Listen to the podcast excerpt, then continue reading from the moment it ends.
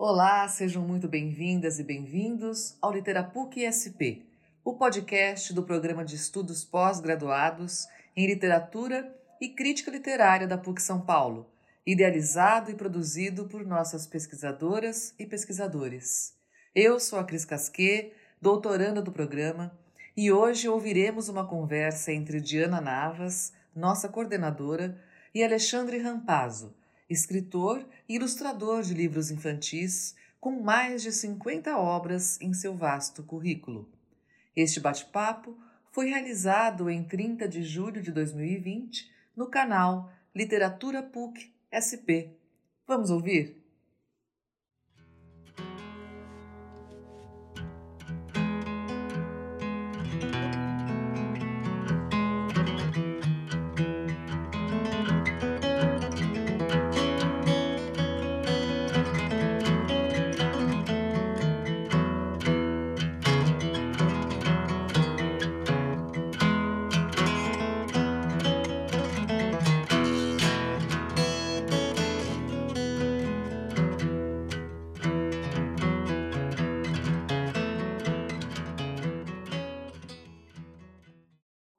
Tarde a todos. É uma alegria enorme a gente poder retomar as nossas lives aqui pelo canal do programa de literatura e crítica literária da PUC São Paulo, né? Depois de um período aí que nós tivemos de férias, nós podemos então retornar e diria que retornar em muito boa companhia, porque hoje nós recebemos aqui o Alexandre Rampazzo, que para mim é um dos maiores nomes da literatura infantil brasileira contemporânea, e a quem eu agradeço muitíssimo é, ter aceito o convite de vir participar, de bater esse papo aqui comigo e reabrir a nossa sessão de, de lives desse segundo semestre. Então, Alexandre, muito obrigada mesmo pela sua presença, essa abertura para que a gente possa conversar um pouco mais sobre o livro ilustrado, né? mostrar a importância que esse livro tem na formação da criança, do jovem leitor, e eu diria que na formação de todos nós, né? porque ele é um livro não meramente destinado ao público infantil. Então, muito obrigada mesmo, Alexandre. Imagina, eu que agradeço. Começar com com um elogio já tão grandioso assim. É, fico muito agradecido. Não, e muito verdadeiro, viu, Alexandre? Ah. Nós temos no, no, nosso programa vários alunos que já estudam a, a sua produção, então uhum. para nós é, é, muito gratificante mesmo poder estabelecer esse bate-papo com você. Eu vou fazer aqui uma brevíssima apresentação sua é, o, o, Alexandre, ele nasceu e vive em São Paulo, ele se formou em design, foi diretor de arte e é autor e, e é autor e ilustrador também, né, dos livros ilustrados e artista gráfico. O Alexandre tem mais de 70 livros editados, então a gente nem teria como falar de todos, por isso, eu vou destacar aqui alguns livros ilustrados, já que esse é o tema hoje do, do nosso bate-papo. Então, nós temos aqui Eustáquio, o Mágico Magnífico, né, publicado bem recentemente, agora em 2020. Um Belo Lugar, que é também de 2020. Uma das minhas favoritas, que é Pinóquio, o livro das pequenas verdades, de 2019 a História do Pássaro e o Realejo, também de 2019. Se eu abrir esta porta agora, de 2018. Aqui bem perto, também de 2018. Também uma que eu adoro, que é A Cor de Coraline, de 2017. E Este é o Lobo, de 2016. Eu falo que eu sou suspeita, Alexandre, porque eu gosto muito da sua obra. Então, para mim, todas elas é, são muito, muito é, importantes e, e, gosto muito de cada uma delas por uma particularidade. O Alexandre ele já recebeu também importantes prêmios literários, como o Prêmio Jabuti, o Prêmio Fundação Nacional do Livro Infantil e Juvenil, o Prêmio da Biblioteca Nacional, o selo de altamente recomendável pela FMLISH, o troféu Monteiro Lobato, o selo Cátedra da Unesco entre tantos outros, o que, como eu disse, reforça a, a, minha fala inicial de que, de fato, ele é um dos nomes mais importantes que nós temos na nossa literatura hoje, destinada a crianças. Então, nós vamos ter aqui um bate-papo, como eu disse, sobre o livro ilustrado. Nós é, gostaríamos muito de poder receber as perguntas de vocês. Eu estou acompanhando, então, as mensagens aqui pelo YouTube. Quem desejar fazer qualquer comentário ou pergunta, fique à vontade, que aí eu repasso essas perguntas ao Alexandre, já que esse nosso objetivo é esse, né? A troca é justamente essa possibilidade de nós, professores ou, ou pesquisadores do livro ilustrado, termos a oportunidade de diálogo com o escritor e ilustrador. Bom, Alexandre, já falei demais, sua vez. Eu queria que, se possível, a gente pudesse começar a nossa conversa com uma pergunta que é: por que escrever e ilustrar para crianças? Bom, é... bom antes agradecer né, esses, esse volume de, de elogios, eu fico realmente muito envaidecido com isso e vendo que tem muitos colegas também com uma produção riquíssima, belíssima, é, voltadas para o livro ilustrado e que é, eu, eu, me sinto muito bem acompanhado, né? Eu nem sei se eu estou num, num, patamar desses grandes nomes, mas é, eu, eu, fico extremamente feliz de, de, pelo menos, ser lembrado, né? E falando um pouquinho da minha produção, né? Você falou de 70 livros. Esses 70 livros, na verdade, são é, muitos livros feitos com, em parceria com, com, um, com outros autores, né, autores de, de, de, texto, e que eu, eu dei minha, minha contribuição imagética, né, e da minha produção só de livros autorais mesmo são por volta de 12, né, os livros que eu ilustrei e escrevi. Mas entrando na, na, no seu questionamento, né, engraçado, né, que eu acho que seria muito mais fácil é, e muito normal eu falar que eu escrevi, eu escrevi e ilustrar para as crianças é, porque eu sei desenhar, porque eu desenhei desde pequeno. Mas seria uma resposta muito é, muito rasa assim, né? Porque na verdade era uma resposta que eu me dava lá atrás, né? Quando talvez quando eu, eu tenha começado. E daí eu, eu comecei a me questionar muito por que que eu produzo é, livros ilustrados é, para esse universo da, da criança, né? Então essa pergunta sempre é, sempre eu fazia para mim mesmo e depois de uma, algumas reflexões eu acho que eu acabei chegando em um lugar assim que eu acho que acabou virando uma resposta para isso e, e daí pra, pra, daí virou quase na verdade que uma sessão de psicanálise para mim né porque para entender é, isso e, e eu tenho que voltar um pouco lá na minha trajetória leitora ali de quando eu era, eu era criança e pré-adolescente e o meu gosto por histórias. Daí, olha só, quando, quando eu tinha, eu, quando eu era uma criança ali, estava na minha faixa dos 9, 10, 11 anos mais ou menos, eu amava um seriado que passava na Globo que chamava Além da Imaginação. Né? Sempre que eu posso, eu conto essa história. Né?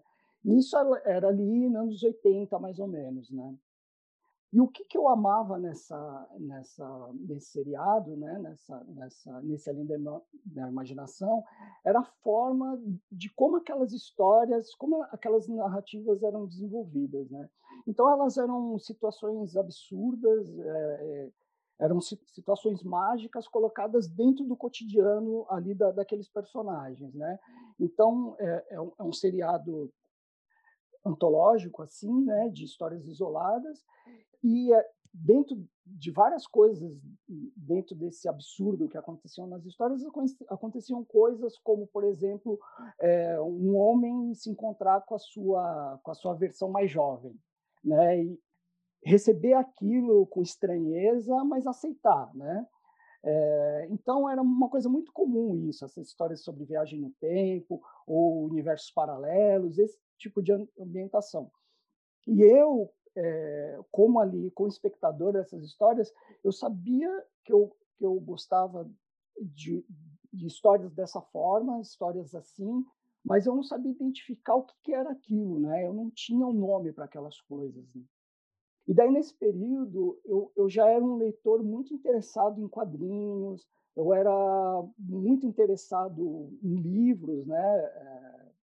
Estava, é, pelo menos, acessando os livros de uma forma muito mais frequente nas, na biblioteca do bairro onde eu morava, ou até na biblioteca da escola, né? Então, sempre que eu podia, eu pegava um livro e os livros iam sempre para esses assuntos, assim, meio que nessa toada, assim.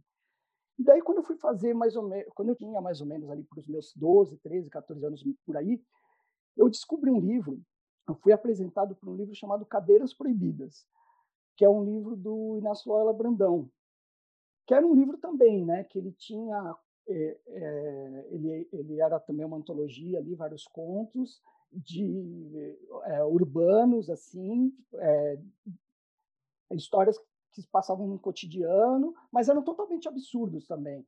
Como, por exemplo, um homem que, de repente, ele acorda com um furo na mão. E, e, aquilo afeta o dia dele, a rotina dele do dia, e ele passa o dia inteiro questionando as coisas que acontecem com ele, simplesmente porque, sem, sem, sem um porquê, ele acordou com um furo na mão. Né? E daí aquela forma de escrever do Loyola, aquele tipo de conto do Loyola, me arrebatou. assim E, e eu lembro que eu, eu pensava assim, nossa, dá para escrever histórias desse jeito, né? E daí esse tipo de encantamento por esse tipo de narrativa, esse tipo de história, esse tipo de leitura, é, acabou me levando para algumas pessoas muito especiais, assim, que foi, por exemplo, o Bioe Casares, o Borges, Cortázar, toda aquela produção de literatura latino-americana me empolgava demais é, nesse, nesse, nesse período, né? E, e, ainda eu não sabia o que, que era aquilo, o nome que dava, que por que se podia escrever daquele jeito, o que, que era aquela forma de escrever. E daí, tempos depois, eu fui descobrir que aquele negócio que eu tanto me interessava e que eu tanto amava se chamava realismo mágico. E daí, óbvio, né, vieram muito mais livros, filmes, quadrinhos mais um milhão de coisas que sempre apontavam nessa direção para mim. É, esse tipo de narrativa sempre me atraía de alguma forma, né? E daí, fazendo esse, esse meu trajeto às minhas origens, né, eu via que, eu, eu percebi que existia uma linguagem muito comum nesse meu gosto de narrativas, é, essas histórias que me encantavam. Daí eu entendi por que deste meu fazer livro ilustrado. E daí eu vou, vou colocar esse porquê do meu fazer livro ilustrado em duas eh, uma resposta em duas partes, né? Uma delas é que o, tem, existe um termo, um conceito conhecido como suspensão da descrença. E a, a suspensão da descrença, grosso modo, é, é quando uma, uma narrativa ela possibilita que o leitor ou, ou o espectador ele se dispa de todos os conceitos ou os pré-conceitos que ele possa ter é, sobre o real sobre o que acontece de realidade em torno dele. E daí esse leitor, eh, esse, esse espectador, ele, ele acaba aceitando esse real, esse impossível, esse absurdo é, que essa narrativa que ele se abriu a ler ou assistir acaba entregando a ele.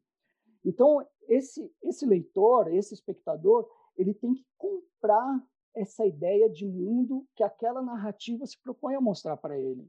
Como, por exemplo, sei lá, uma pessoa que diz que está atrasada para o trabalho, para o compromisso, salta e sai voando, por exemplo. E tudo bem, dentro da suspensão da descrença, se é uma história suficientemente é, que te encanta, te, te coloca dentro daquele mundo, você aceita isso. E daí vem a segunda parte dessa, dessa, desse meu pensamento, desse meu refletir sobre a suspensão da descrença. Né? é, quem é que aceita bem, com absoluta naturalidade, essa suspensão da descrença? É, essa situação absolutamente nonsense que, que desenvolve na sua frente é, e que para você está tudo bem. E a resposta que eu cheguei que é que quem é, quem lida muito bem com a suspensão da descrença é a criança. Então, assim, eu contei tudo isso, como eu disse, que é quase uma, uma, uma sessão de análise, é, para dizer que eu faço livro ilustrado, eu imagino pelo menos que eu faço livro ilustrado, muito por conta do realismo mágico, que é o tipo de literatura que fez parte da minha formação leitora, e da fé poética do olhar da criança para o mundo, e que ela aceita tão bem essa, esse, esse, essa fé poética e essa, essa, essa suspensão da descrença. Né? Eu acho que é por isso.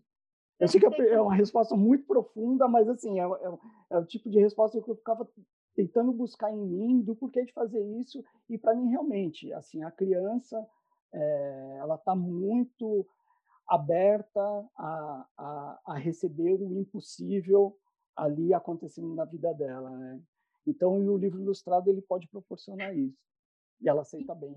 e que também isso, né, de você contar, resgatar esse seu processo também enquanto leitor. Né? Eu acho isso sempre muito válido para a gente pensar de onde você partiu, né? Quais foram essas origens, as influências, de certa forma, que te levaram para esse caminho. Agora, Alexandre, é, o que, que, você entende por livro ilustrado? Porque às vezes esse é um conceito que algumas pessoas não têm muita clareza né, em relação a ele. Pensa é, meramente na questão da, da, presença das ilustrações dentro de um livro, né, do livro com ilustrações. Então, como é que você entende o livro ilustrado? É, é curioso, né? Porque eu, eu, acho que o, o, livro ilustrado vem, vem ganhando um espaço de uns anos para cá. Eu acho que isso passa muito por a gente passar a entender é, muito bem o que é o livro ilustrado, né? Passar a entender o que, que é essa construção, essa arquitetura do livro ilustrado, né? A gente tem criadores sensacionais, pesquisadores, o Odilon é um deles, por exemplo, o uhum. Fernando Vilela, que são dois é, grandes pesquisadores né, sobre o livro ilustrado e que tem é, e que tem uma clareza muito, uma propriedade muito grande de entender o que, que é o livro ilustrado, mas é, eu acho que até então isso acabava de certa forma ficando entre nós, assim, fazedores, né, desse objeto. E daí eu acho que depois desse momento que ele, que o livro ilustrado ele começou a, a, a chegar na academia, é, a, as pessoas começaram a estudar um pouquinho mais, é, a gente acabou realmente se interessando mais de entender, né? Então, até esse processo que você estava falando, né, de eu resgatar lá atrás a minha formação leitora, que engraçado, né, porque quando a gente começa a cavucar essas, essas coisas todas, que a gente vai entender de onde a gente vem, né, é que é, é muito importante para gente, a gente poder estruturar o que a gente tem hoje, né, como leitor ou como fazedor de livros, né. E daí, sobre o livro ilustrado especificamente, acho que uma forma muito interessante da gente entender um pouco do que, é o livro ilustrado é perceber que o livro ilustrado ele é uma experiência literária expandida, no meu modo de entender, sabe? Eu também gosto muito de, de, de dizer que o livro ilustrado ele é um livro híbrido, né? Justamente por esse, esse tipo de livro ser um, um amálgama entre a experiência textual a experiência pictórica e a, e a experiência sensorial mesmo. Né? E daí a, a, a, experiência narrativa do livro ilustrado, é, ela acontece no conjunto do texto é, e da imagem, em princípio, pelo menos. Né? Acho que ela acaba se desdobrando em muitas outras coisas, né? como objeto, como tempo, como ausência, vazio. Tem algumas outras coisas que é, acabam caracterizando o livro ilustrado como, como, como essa linguagem, né? mas acho que, em princípio, basicamente, é esse conjunto de texto e imagem. Né? E porque, caso a gente, na leitura de um livro ilustrado, caso a gente acabe abrindo mão de uma, de uma dessas duas experiências, né? ou da, da experiência é, verbal, ou eh, né, da experiência textual ou da experiência visual, a gente acaba não tendo uma experiência completa a gente acaba realmente tendo entendimento em partes né, do que, que é o livro ilustrado. E daí eu acho que assim que para entender é, é, a experiência do livro ilustrado é como, assim, só para tentar fazer uma imagem disso, né? É, é como se você fosse ouvir uma música, sabe? Então, por exemplo, você pode ouvir Mozart é, no rádio, ali na sua casa, ouvir Mozart no rádio, e essa vai ser um tipo de experiência que você vai ter.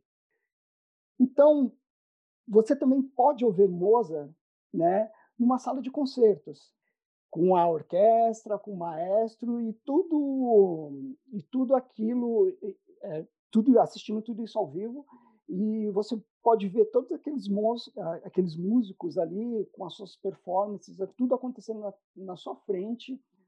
Você pode observar o gesto dos músicos, você pode ver cada músico tocando seu instrumento, você pode sentir a acústica do ambiente, da sala de concertos, e o impacto que aquela música é, tem em você ao vivo. Então, essa experiência é totalmente diferente daquela primeira experiência que você teve ouvindo Mozart no rádio, né? Então, no livro ilustrado, é, o texto do livro é uma parte da experiência.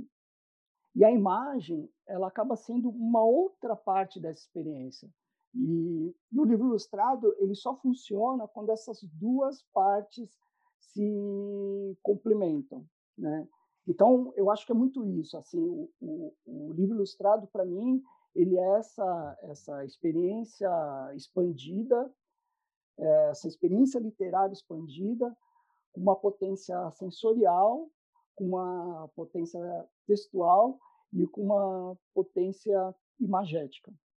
Muito legal, Alexandre, essa imagem que você criou, porque isso expressa muito claramente essa ideia da interdependência né, das linguagens nesse tipo de produção, que, a meu ver, é o que desafia o leitor. Né? O leitor tem que ser capaz de ler em simultâneo essas hum. linguagens, o que não é fácil. E como você até trouxe né, essa questão de construir uma imagem para esclarecer um pouco melhor né, o próprio conceito, eu gostaria que a gente falasse um pouquinho, uh, porque, assim, a meu ver, as pessoas não compreendem muito bem ainda a imagem como uma linguagem que também precisa uh, aprender a ser lida. Né? Às vezes as pessoas é, não, não, percebem que é uma a imagem não é facilmente também lida. Uh, e, e, eu acho que a gente também não recebe uma formação que nos leve a Exato. ler as imagens. Como é que você entende essa potência da imagem no livro objeto? Desculpa né no livro ilustrado. Estou pensando no livro objeto quando a gente ainda traz a questão do, do, do projeto gráfico e outros elementos aí envolvidos é, é, engraçado porque realmente, né, como você bem disse, né, a, a gente tem uma tradição de, jogar para escanteio é, é, o ensino das artes, né, o, o, o ensino do entendimento do, do, abstrato, né. Tanto é que a gente, ainda mais para quem dá aula, né, percebe muito, né, que eu, acho que até de repente quando a gente, nós mesmos éramos alunos, né, a gente, a gente fala, ah, educação artística, ah, faz qualquer coisa aí que é, não repete, né? Educação artística não repete. Então, e, e é curioso porque a gente acaba é, tendo, criando um déficit de, de, de entendimento de imagem, né? Realmente a gente dá pouca importância. Então, você acaba se tornando um, um, um, adulto que não lida muito bem com o abstrato. Né? E daí tem um ilustrador, é um ilustrador italiano, um grande ilustrador italiano chamado Roberto Innocenti, Innocenti né? tem que falar com sotaque, que ele disse uma vez é, alguma coisa nesse sentido, assim, né? que todo leitor é um, é um ilustrador em potencial, é, ao menos no campo da imaginação, né? porque a leitura é, suscita que o exercício criativo é, suscita o exercício criativo de conceber imagens, né? Então é, é, esse, esse processo todo de, de, de a gente ter uma, uma, uma, referência imagética constante na nossa vida. Né? Então assim esse exercício de conceber imagem, né, que o, que o que esse ilustrador diz, eu acho que ele existe principalmente é, porque, uma eh, porque existe essa relação imagética que acontece entre, entre nós, né, entre a gente, E o mundo, é, praticamente desde que, de, de, que a gente nasce, né? a, a gente trabalha com essas referências imagéticas o tempo todo, elas são construídas constantemente né, para a gente. E essa relação é, é, imagética, nossa, ela vai perdurar por toda a vida, né? Mesmo que durante esse processo da vida da gente, a gente acabe estabelecendo uma relação, é, uma relação com a palavra, né? É, essa relação da palavra no sentido da gente ser alfabetizado, né? Reconhecendo conjunto de letras, esses conjuntos de letras transformarem, terem um significado e se transformarem em alguma coisa que faça sentido, juntando aquelas aquelas letrinhas que aquelas letras que na verdade são símbolos, né? E daí a gente acaba, eu acho que muito em função disso, a gente acaba pensando até que a palavra assume, de certa forma, um, protagonismo na nossa vida, e é um, um, protagonismo que, na verdade, que ele não existe. Né? Existe essa, essa, essa potência imagética é, do nosso dia a dia. Assim, por exemplo, né? É, nos computadores que a gente tem em casa, é, os ícones que, que estão distribuídos nas telas ali, que são imagens, né? São desenhos, são ícones, e elas sempre estão indicando uma ação, né? Então você sempre tem um, um, um diálogo, né? Uma interação com ela para é, fazendo uma ação para que ele resolva o seu problema ali. Mas na verdade aquele símbolo ele ele ele ele reduz ou ele ou ele explica tudo é, é, aquela ação que você quer que você quer experimentar ou que você quer fazer, né? E daí uma coisa mais mais próxima da gente, ou mais constante, né, que é o celular, por exemplo, é como que a gente se relaciona com texto nesse suporte do celular, né? Daí olha só, né? Eu acho que todo mundo já passou um pouco por isso. Às vezes, para você se é, para você se para você ser melhor compreendido num e-mail, por exemplo, que você escreveu, você termina aquele texto que você fez com um, dois pontos, fecha parênteses. Que, na verdade, é uma carinha deitada dando um sorriso. Então, é, é, uma, é uma relação muito magética, né? Então, às vezes, você se sente obrigado a fazer, esse, é, fazer isso para que a pessoa que está recebendo aquele, aquela mensagem entenda o tom que você está dando para aquela mensagem, né? Principalmente se, se essa mensagem ela for depois de algum tipo de discussão prévia ou um, algum tipo de destempero, seja lá o que for, né? Então você faz questão de fazer uma carinha triste ou uma carinha feliz, né? É, na, pelo menos na, na, na, escrita informal, né? E, e daí é o louco é que você precisa se valer desse recurso, que é um recurso imagético, para você poder dizer além do texto, né? E daí não é uma questão de atribuir é, maior ou, ou, menor valor à imagem ou à palavra, né? Mas eu acho que talvez o livro ilustrado ele, ele seja uma linguagem é, das mais potentes é, no, uso, no uso desse recurso da imagem né, dentro da narrativa. Então, por exemplo, ano passado, né, só, só para falar dentro desse, desse desse, desse lugar que a gente está aqui, que é, é a PUC, né? No ano passado, eu, eu tive na segunda jornada literária da infância e de infância, e eu trouxe um, um exemplo, né? É, sobre pensar que talvez o homem da o homem pré-histórico, né, o homem das cavernas, talvez seja ele que, que tenha inaugurado e registrado essa potência da imagem narrativa.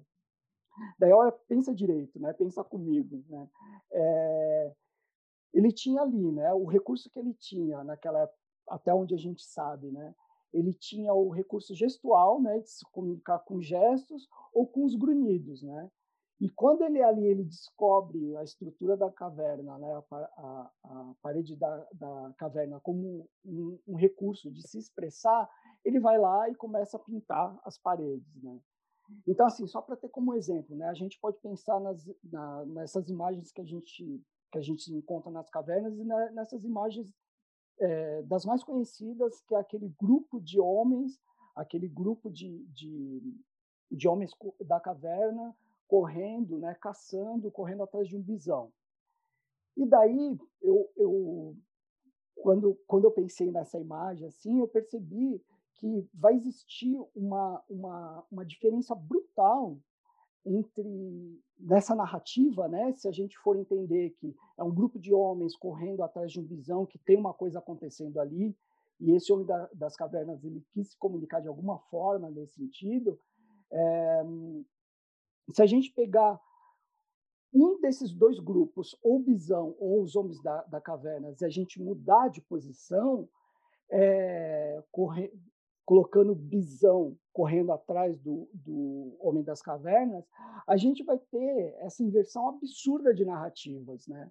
A gente vai ter uma outra história sendo contada, completamente diferente do que a gente tinha.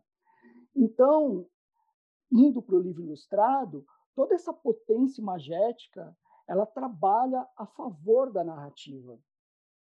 O texto, por exemplo, ele pode estar tá, no texto ali na, na narrativa verbal, pode estar sendo dito alguma coisa como é, é, isso é um círculo.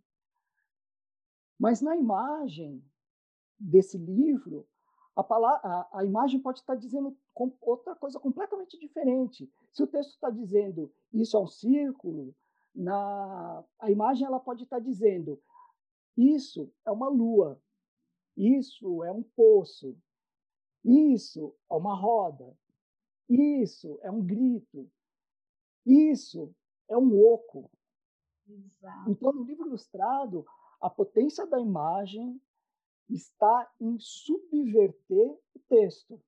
A riqueza, toda a riqueza do livro ilustrado e da imagem do livro ilustrado, ela só ganha potência, ela só ganha força quando ela faz justamente isso, subverter o texto é muito o que a gente fala, né, Alexandre, no texto literário, dessa palavra que ela é desautomatizada do seu uso diário, né, do uso do senso comum. E é isso que a gente percebe mesmo, né? O mesmo acontece com essas imagens que também dentro daquele livro se rompe é, aquela, vamos dizer, aquele olhar já comum para aquela imagem e se despertam outras possibilidades de sentido.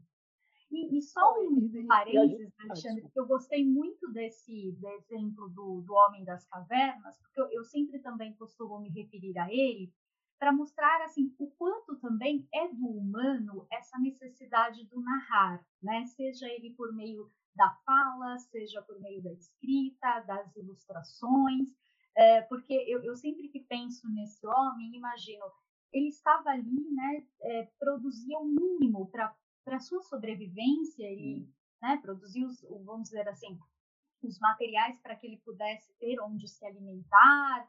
É, era a sua subsistência que estava só ali em questão, mas ele encontrou um espaço para a arte, né, mostrando que a arte também é uma necessidade humana, né, a narrativa é uma necessidade Sim. humana.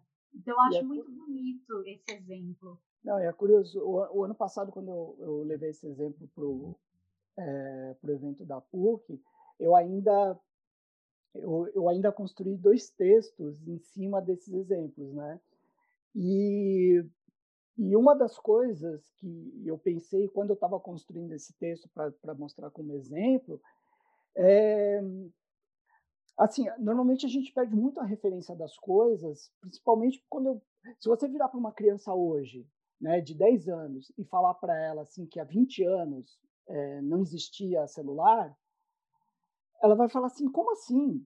Né? E faz parte do meu dia a dia, né? Então, assim, a gente, às vezes a gente se perde um pouco em cima dessas referências e a, a gente não se dá conta como as coisas são construídas.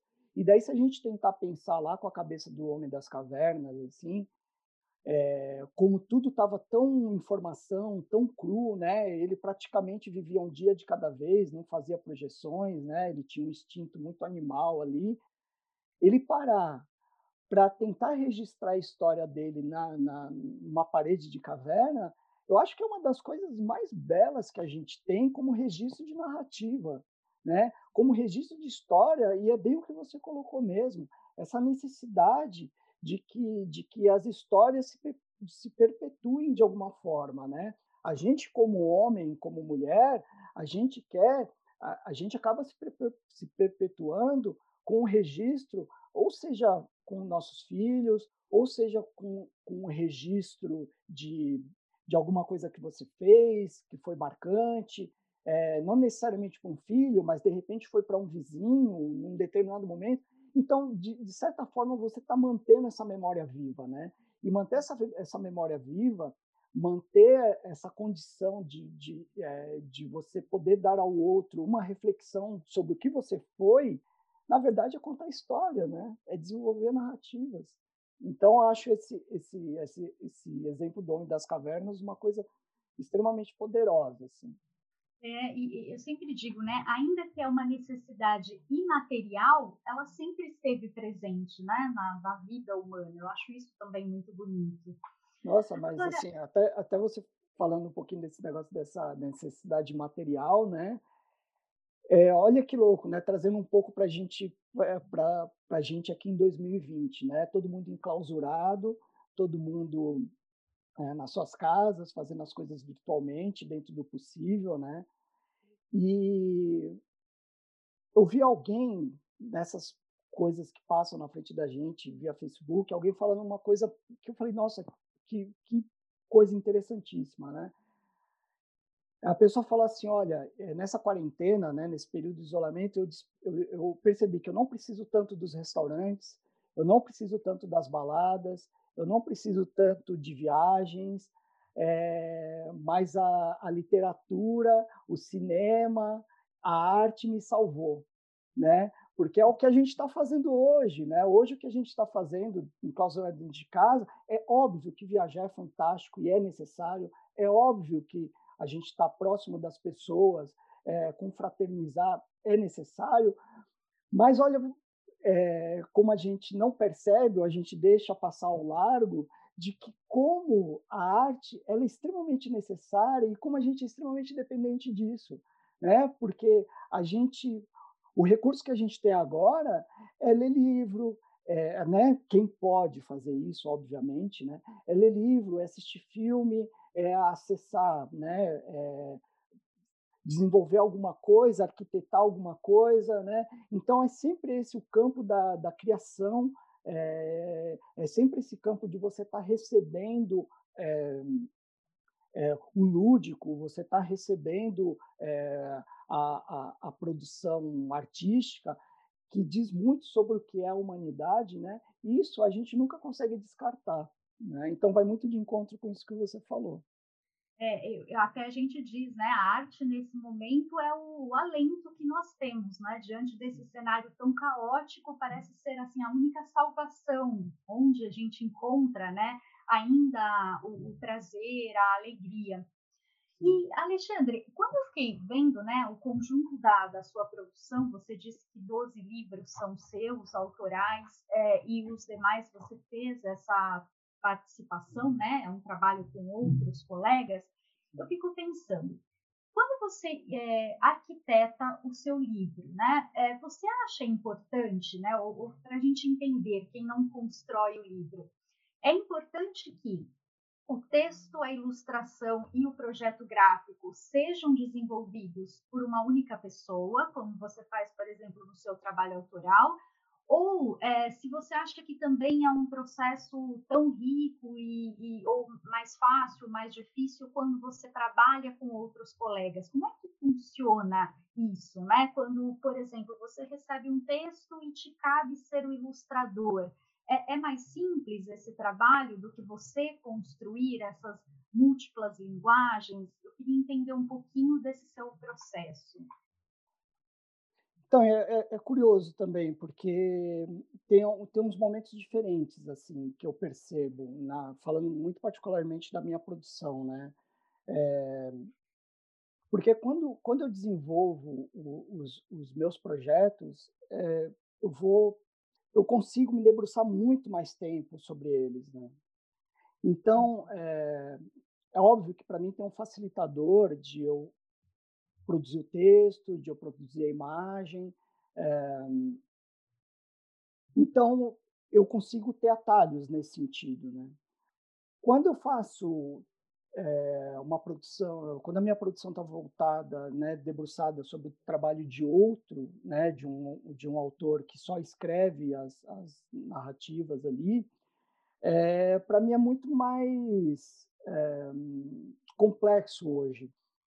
Porque, assim, eu, eu acho que o, o autor de texto escrito, né, ele é como se ele tivesse encomendando, assim, como se ele tivesse uma ideia e ele de construir uma casa, por exemplo, e ele chamasse um, um arquiteto para construir essa casa, né? Então esse autor, né, desse desse texto, né, é, pensando o texto como como uma casa ali, ele não consegue transformar essa casa em, em um projeto, né? estabelecer ele como um projeto, né, de imagem. Então ele vai chamar um arquiteto para fazer isso. Né? E esse arquiteto normalmente é ilustrador. E esse ilustrador também é engenheiro dessa, dessa obra, né? porque não basta só você transformar em imagem né, o que está sendo, o, texto que lhe foi passado ali, né? É porque às vezes o que acontece, né? Tem acontece muito do, do autor dessa narrativa dessa narrativa verbal ele ter ideias de que nessa casa que ele está construindo ele tem que colocar uma piscina em, é, segurar é, suspenso em, em, três varetas em cima da garagem dele. E daí eu como como criador de imagens eu vou virar para virar para ele e falar assim olha não dá então é, acho que tem muito isso passa muito pela compreensão que deve existir entre o, o autor dessa narrativa verbal entender que o, que o ilustrador né, é, é um criador de narrativa visual. Né? Então, esse, esse narrador ele também tem a voz dele, ele vai acabar dando uma interpretação para aquele livro, para aquela história que vai emergir e se transformar em alguma coisa. E, e, até, Alexandre, uma das perguntas que é da Beatriz é nesse sentido. Ela fala assim: o ilustrador é também autor quando ilustra o texto de outro? Não, eu acho que é completamente autor, né? Inclusive, é, como a gente estava conversando lá, né, no começo dessa história toda, né? Eu acho que é, está cada vez mais sendo entendido, também por parte desses desses autores da, de, de, da narrativa verbal, que o ilustrador, sim, é uma, uma parte importante e complementar do que está sendo, da, de, da história que está sendo proposta ali, né? Então, ele é, sim, ele, ele complementa a história, ele dá a visão dele da história, ele dá a voz dele para a história, né? É, muitas vezes ele vai até além, né? Então, um pouco daquele exemplo que eu dei é, um pouco antes sobre essa relação da, da palavra imagem, né? Porque se um, se um texto está falando que, que isso aqui é um, é um, é uma, é um círculo, né? E a ilustração eh, transforma aquele círculo em, em oco, é, eu estou fazendo uma outra leitura do que aquele texto está dizendo para mim, né? Então isso, isso existe uma reflexão, existe um debruçar, né? Porque uma, uma, uma coisa que eu acho muito equivocada que existe é pensar que é a história que chega para o ilustrador é, ela já está montada e que ela não é uma grande página em branco. E é pelo contrário, né? Quando essa história chega, né, essa, essa, esses livros chegam, na verdade, para o ilustrador também é uma grande página em branco, né, porque você vai tentar entender como você vai contar aquela história, né, de que forma você vai contar aquela história, né, a abordagem que você vai fazer. Então, eu acho que é ainda bem que hoje os ilustradores estão estão vem tendo esse reconhecimento maior também. É, e eu até dava a minha opinião aqui, Alexandre, sobre isso, né? Que até poucos anos, né, não faz tanto tempo, a gente não via o nome do ilustrador na capa dos Exato. livros, né? E hoje a gente vê, e, e, eu ainda sinto esse desejo de ver também o nome do designer, porque dependendo do Sim, livro, né, o projeto gráfico é extremamente importante para que a história seja contada. Então, é uma outra voz que garante outros significados a essa leitura. Não, eu me sinto extremamente privilegiado, porque como eu consigo fazer essa construção de imagem, palavra e objeto, né? Eu consigo ir para esses três lugares ao mesmo tempo, é uma sorte que eu tenho, né? Então acho que por isso que de uns anos para cá a minha produção tem sido cada vez mais é, inclinada nesse sentido, né? De eu, de eu fazer os meus livros 100% autoral, né? Então, e daí é cada vez mais raro eu estar tá fazendo uma parceria, né? Então, as, essas parcerias tão, são muito pontuais, umas coisas é, escolhidas a dedo, que, eu, que hoje eu posso me dar o luxo de fazer isso, né? É, então, mas tudo isso faz parte de uma construção, faz parte de um processo, enfim, né? Uma outra pergunta, uma pergunta não, um pedido que foi feito, Alexandre, é que você, se você poderia falar um pouco sobre o projeto que você realizou com outros 10 colegas na produção do Carta às Meninas e aos Meninos em tempos de Covid-19, porque todo mundo achou um trabalho muito bonito, então se você pudesse falar um pouquinho sobre ele. É engraçado, né? Porque quando a gente é, entrou nesse processo de isolamento, uma das coisas que eu imaginei, né, não no começo, né, mas no meio, no final, assim, é, uma das coisas que eu imaginei era assim a quantidade de projetos que vão existir a partir desse é, desse momento que a gente está vivendo, né? Então, uma das coisas que eu até falei comigo mesmo assim, eu não vou fazer nada nesse sentido, porque eu acho que vai ter tanta gente fazendo tanta coisa sobre janela, sobre palmas para médicos. So, falei, ah, acho que vai ter tanta, evidente, vai ter muita coisa boa e vai ter muita coisa questionável também, né? Mas eu já acho que vai ter um monte de gente fazendo isso, então eu não quero fazer, né? Mas quando chegou o convite da, da, da carta, né? Uma que eu acho que, que o projeto em si era um, era um, era um, um projeto muito é, muito legítimo, né? De você você se desdobrar ali e de você também fazer parte do projeto, né? Quem acabou me chamando foi a Marilda Castanha, que é uma autora referência para a gente, né? Um desses grandes nomes, né? Que a gente tem. E ela me mandou uma mensagem, né? Para se eu queria participar e ela me contou como era o projeto, que é um, um projeto da Universidade de, de Minas, né? A professora Mônica, se eu não me engano, né? Que começou a encabeçar. E para mim eu achei é, uma assim, né, que uma, uma um chamado da Marilda você não diz não, né? Não dá para dizer não para ela. E outra que eu achei realmente muito legítimo, cabível e necessário, né? E foi uma coisa assim super todo mundo se doando ali. É, foi um projeto muito rápido, uma coisa resolvida uma semana. Era uma ilustração para cada autor, né? Era um texto só, mas uma ilustração para cada autor. E eu acho que é um pouquinho de, é, é, é, um, é um pouquinho deste que a gente pode fazer, né, em tentar ajudar de alguma forma, né?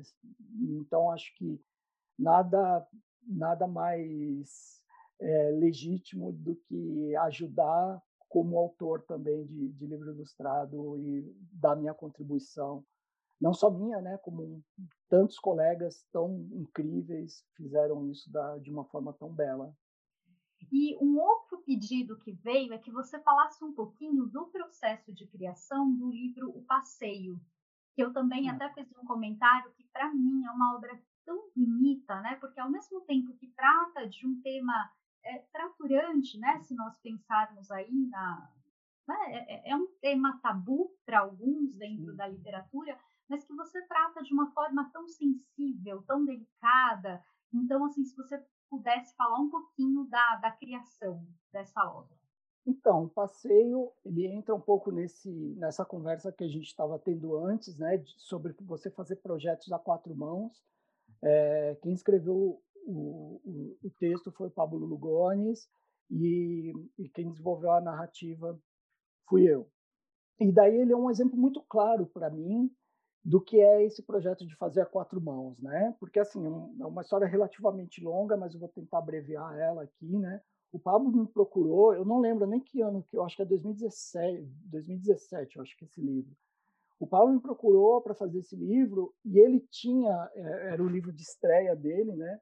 E ele tinha escrito esse livro é, evidentemente, né, como sendo um autor escrevendo pela primeira vez, tinha ali alguns vícios e algumas e, e, algumas algumas ideias para construir essa casa que ele queria construir, que eu virei para ele, ele e falei, Pablo, não dá para a gente colocar a piscina em cima da garagem. E ele recebeu muito bem todos os meus apontamentos, né, todas as minhas sugestões. Né. A, a, a, história, na verdade, ela tinha uma condução, né, ela tinha uma linha, uma, uma ideia inicial, né, e eu, é, trocando algumas ideias com, com o Pablo, mas uma, uma das coisas que eu, eu lembro que, é, que ficou bem claro para mim é que da forma que a ideia original estava estabelecida ali, é, ela estava carecendo de um é, de um toque mais mais humano e até mais paternal, né? Como o que o livro acabou virando, né? Porque a ideia original tinha, né? Essa, essa relação do, do pai e da filha, mas eles estavam eles ficavam passando entre eles com os carros, né? Com, com os veículos, né? Então é, então menina, a menina primeiro ela começava com patins, saía andando e daí depois o pai passava ela de, de bicicleta e depois ela passava o pai com uma, sei lá, uma bicicleta motorizada e depois o pai passava ela com um carro. E daí eu lembro que uma discussão que eu tive com o Pablo, eu, eu, eu, eu dizia que eu, eu achava que aquilo ele não dava um vínculo afetivo na relação de pai e filho esse processo com todo esse processo com o Pablo, ele foi muito amigável, assim, muito interessante de troca, né? De ele entender é, o caminho que eu achava que a narrativa tinha que ter e mesmo depois que essa que essa narrativa foi estabelecida, ele também veio apontar algumas coisas, algumas sugestões, né? Então, assim, eu acho que eu acho que o acerto grande, né? Eu acho que eu percebi principalmente que o acerto é, em, em, em fazer um, um, um paralelo né, é, com, com a vida, né, com, com o passar do tempo e a bicicleta, porque eu achei uma das coisas que eu lembro que eu falei para ele que eu achava que era muito significativo esse gesto do pai empurrando a filha para passar a andar com, a, com, as próprias pernas, né? Então tem alguns simbolismos, né, que a gente acaba encontrando e que eles são muito ricos, né, e que pode tornar o livro é, dar uma amplitude, né? A gente poderia é, ter feito o livro da forma de, que, de como ele estava se desenhando pela primeira vez, né, na primeira conversa, né? Mas eu acho que essa relação é, afetiva que o livro acabou estabelecendo, ele criou, a, acabou criando uma, uma, uma potência tão grande na narrativa, né? E, e, e a resposta para mim sobre isso, ela apareceu muito quando eu mandei um PDF para o Pablo e é, com, as, com as cenas, né, ainda em lápis assim, e ele me retornou e falou assim, olha, aqui em casa todo mundo chorou. Então, para mim, falei, não, acertamos, então, né, é isso. Né? Então, então assim, eu, eu acho que o passeio é, uma, é, uma, é um exemplo muito feliz dessa, dessa feitura de projeto a quatro mãos que acontece no livro ilustrado. E também, Alexandre, um outro pedido, e aí eu junto com uma questão minha, que é assim, que fala que você falasse um pouquinho do e se eu abrir essa porta agora?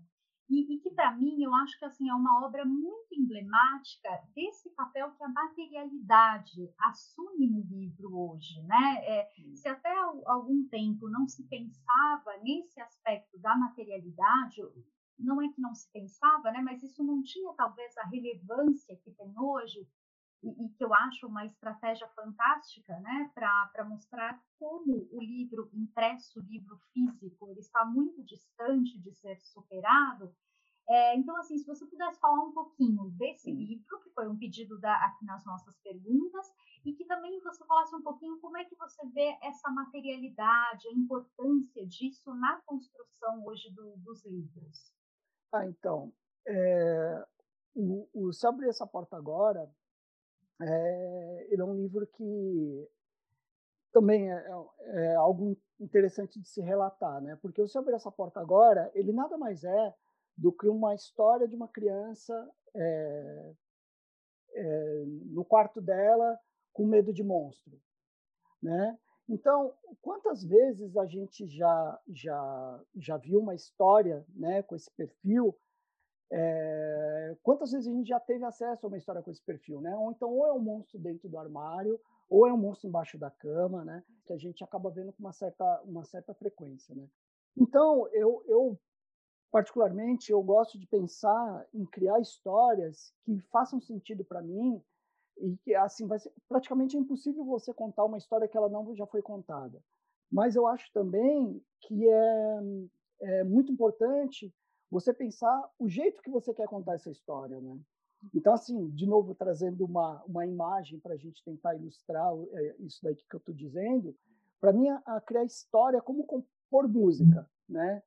Eu nunca compus uma música, mas, assim, eu acho que é como um, um, você compor música. Eu tento imaginar você na frente do piano e você olhando para aquelas 88 teclas que tem no piano ali, sabe? E daí você sabe que naquele universo limitado de 88 teclas ali, músicas já foram criadas, né?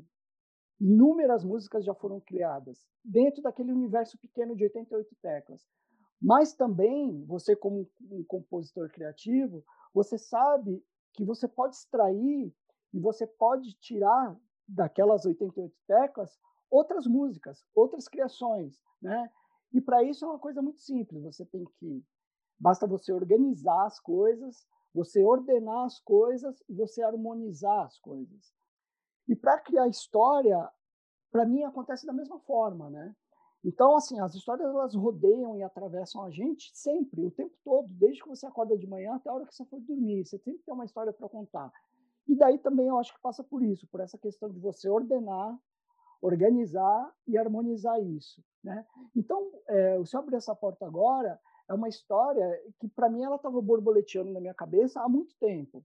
Mas eu falei, daí é uma coisa que eu pensava, mas como eu vou criar uma história é, diferente de tudo que já foi feito? Porque histórias, como eu já disse, histórias sobre monstros embaixo da cama em armários, existe as, as, as pencas, né? E daí só uma curiosidade é, de, do meu processo de criação, assim, eu nunca sento e me debruço sobre uma história, sobre um tema que eu quero contar. É, as histórias para mim elas sempre vêm pílulas, assim, sabe? Então eu sempre tenho meu post-it aqui que eu acabo pendurando no computador ou colocando em algum lugar, com alguns, é, é, com algumas ideias ali que, que é, que me alimentam, né? E daí, se eu abrir essa, essa porta agora, também eu, eu fiquei pensando uma vez qual que foi o, o rastilho para que essa história acontecesse. E eu lembrei que, quando eu era criança, eu e minha irmã, a gente, a gente é, dormia no mesmo quarto. E quem é um pouquinho mais velho aí vai lembrar que as mães tinham uma coisa que chamava enceradeira. E a enceradeira lá em casa, ela, ela era uma enceradeira, mas ela era também um cabide, porque a minha mãe pegava todas as roupas que ela pendurava na, é, no varal, secas, e colocava em, em cima do, dessa enceradeira. E a enceradeira ficava atrás da porta. Então, na hora que a gente ia dormir, aquilo não era uma enceradeira cheia de roupas em cima. Hum. Era monstro. Então, essa imagem é uma imagem que eu tenho um vínculo afetivo, uma, era uma imagem recorrente. Eu falei, putz, dá para contar uma história sobre isso. Mas, eu, mas é isso que eu falei lá, na frente, lá atrás, né, lá no começo. É, não era ainda uma história que devia ser contada, porque da forma que eu estava pensando, já tinham sido contadas de outras vezes. E daí foi quando eu, eu, eu imaginei em jogar esses monstros todos que estavam atrás da porta ou embaixo da cama para dentro do armário. E quando eu imaginei colocar ele dentro do armário, eu imaginei usar a estrutura do livro, e daí vem aquela história que a gente estava conversando lá no começo, né, do livro ilustrado também ser uma experiência sensorial, de transformar a própria experiência do livro, é, a própria estrutura do livro como experiência narrativa. Então, eu falei, já que mais o sentido, o sentido que a gente tem aqui ocidental de virar as páginas, né, é da direita para a esquerda, né? A gente faz esse uhum. movimento, né? E esse movimento nada mais é do que um abrir de porta, né? Então, eu imaginei isso, que ele fosse um, um livro leporello, um livro sanfonado, e que existisse esse gesto de abrir a porta, né? e que quando chegasse no final, o leitor ia virar o livro e continuar lendo essa história. E eu costumo falar que ele é um livro infinito, né? que ele é um livro que ele nunca acaba. Né? É, daí tem um monte de outras histórias para contar sobre esse livro, mas é, vou tentar responder mais perguntas. Mas, essencialmente, a história do Se Abrir Essa Porta Agora é isso. Alexandre, nós não temos mais perguntas, mas temos aqui muitos comentários, assim, muitas pessoas elogiando a sua obra, dizendo que adoram os seus livros, outras que adoram você como pessoa também, que você é uma pessoa muito incrível. E eu falei isso também no nosso intervalo, sabe, Alexandre? Eu acho que quando a gente tem a oportunidade, nós gostamos da sua obra, e quando temos essa oportunidade de conversar com você e perceber assim a sua generosidade, o quanto você é acessível, né? É, a obra ganha ainda uma outra dimensão, porque aí a gente percebe que não é só a obra que é, é, é muito boa, né? Mas a pessoa também. Eu acho que isso faz toda uma diferença dentro desse, desse nosso contexto. E, e, algumas pessoas assim dizendo que estão muito felizes de verem o escritor delas materializado agora, podendo conversar, responder as perguntas. Então, Alexandre, eu te agradeço muito mesmo, não é só de praxe, não, agradeço assim verdadeiramente essa oportunidade desse papo gostoso que a gente teve. Eu disse que a hora passa muito rápido, né? É, a gente então... teria aqui muito, muitas coisas que eu ainda gostaria de saber, mas que a gente pode depois voltar para uma, uma próxima conversa. Então, te agradeço muito, agradeço também todas as pessoas que estiveram aqui com a gente, que colocaram seus comentários e principalmente a você pela disponibilidade, é, foi muito assim acessível, né? Se mostrou muito disponível para essa conversa. Então, Alexandre, muito obrigada mesmo. Eu que agradeço. Viu? Eu que agradeço o carinho, o interesse pelo trabalho. Eu acho que, na verdade, é, é, essa história de, de ser acessível, na verdade, é um ganho para mim, porque eu acho que tudo isso faz parte de uma troca, é, essa troca de ideias, essa, essa, essa troca de, de, de, interesses, né? Então, e são essas trocas que a gente se constrói, a gente cresce, a gente evolui. Então, imagina, eu que agradeço esse debruçar aí sobre a literatura, esse carinho com o livro ilustrado e esse carinho com o meu trabalho. Aí, e nós esperamos você depois presencialmente lá na PUC para ir lá, levar os livros, a gente poder tocar os livros, que é outra coisa que eu digo que faz toda a diferença. Sim. E só para a gente fechar, Alexandre, a história da enceradeira está rendendo bastante por aqui, viu? Que o pessoal falou também, todo mundo tinha uma dessa em casa. É. Eu também me lembrei da minha, viu? Pois é. Alexandre, Ótimo. Um Obrigado. beijo, viu? E até a próxima. Eu que agradeço. Até mais. Tchau, tchau. Até.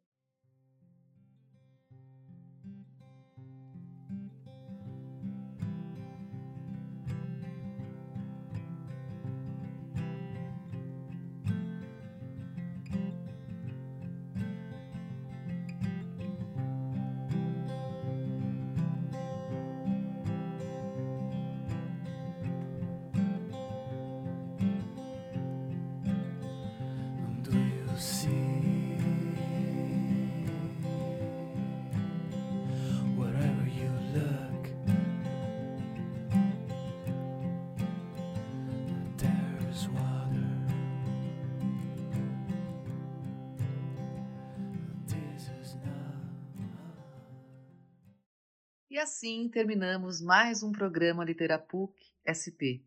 Se quiser acompanhar as notícias e o conteúdo produzido pelo Programa de Pós-Graduação em Literatura e Crítica Literária da PUC São Paulo, basta seguir os nossos perfis nas redes sociais. E fiquem ligados que logo logo voltaremos com muitas novidades. Até mais!